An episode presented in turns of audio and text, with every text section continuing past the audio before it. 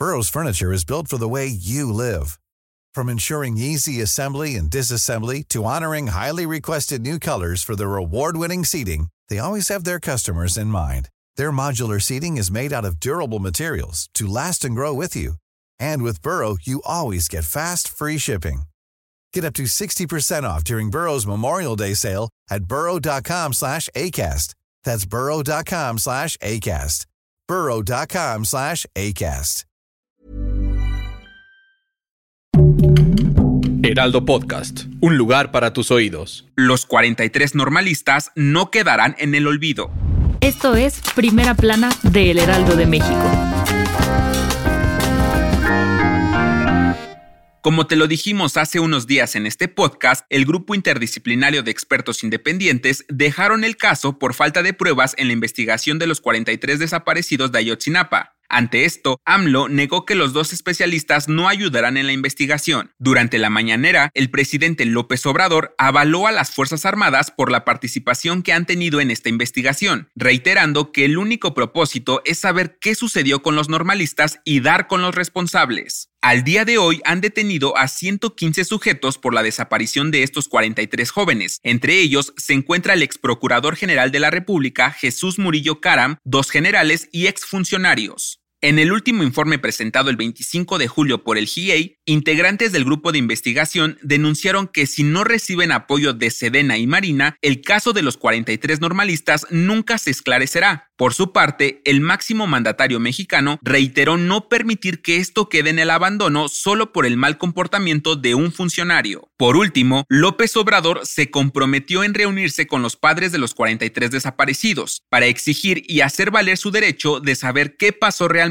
con sus hijos. Si quieres estar bien informado sobre las elecciones del próximo año, no te pierdas la cobertura Ruta 2024 a través de todas las plataformas de El Heraldo de México. Escríbenos en los comentarios qué te parece este episodio.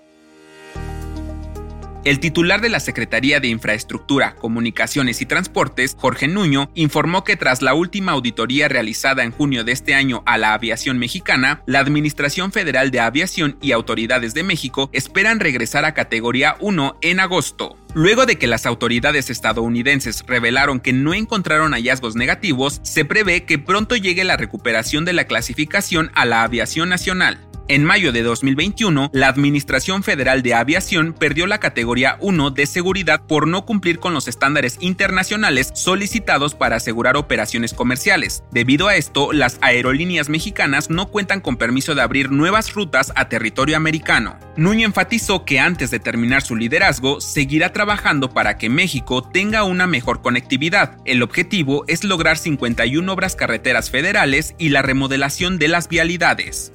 En otras noticias, con el objetivo de proteger y conservar diferentes especies felinas que habitan en la selva de la península de Yucatán, AMLO consideró comprar a la empresa estadounidense Volcán más de 2.400 hectáreas de cálica en la región peninsular. En noticias internacionales, el secretario de la ONU, Antonio Guterres, ordenó la cancelación del golpe de Estado en Níger y exigió la pronta liberación de su presidente, Mohamed Bazoum. Además, solicitó a los habitantes de la región a dejar la violencia de lado y respetarse entre todos. Y en los espectáculos, Shakira sorprendió a sus seguidores en redes sociales, luego de ser vista cantando música regional mexicana, demostrando que es una artista multifacética. Se rumora que en poco tiempo puede incursionar dentro del género.